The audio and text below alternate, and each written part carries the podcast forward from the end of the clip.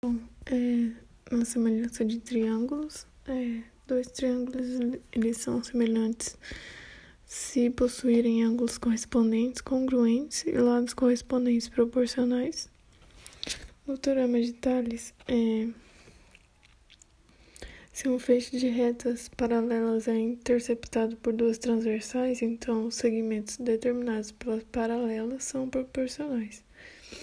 Então, em dois segmentos, ABC e DEF, AB sobre DE igual a BC sobre EF igual a AC sobre DF.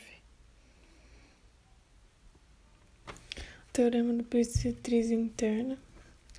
É a bissetriz interna de um, de um triângulo é a semirreta que parte de um dos seus vértices, dividindo ao meio o ângulo interno desse vértice.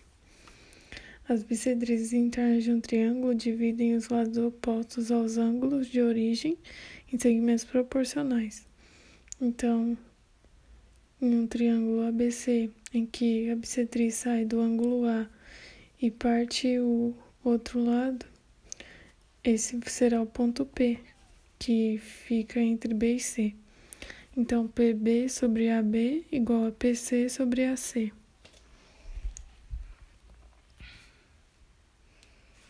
Então, na semelhança de triângulos, é um triângulo ABC e ABC linha.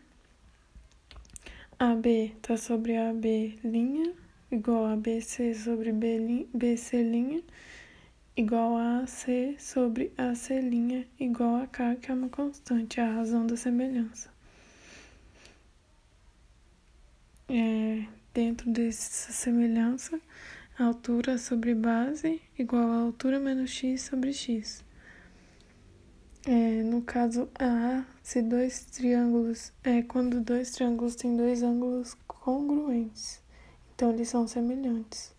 No caso LAL, Dois lados de um triângulo são proporcionais e o ângulo formado por esses lados são congruentes ao ângulo correspondente do triângulo. Então, eles têm um ângulo igual e dois lados proporcionais.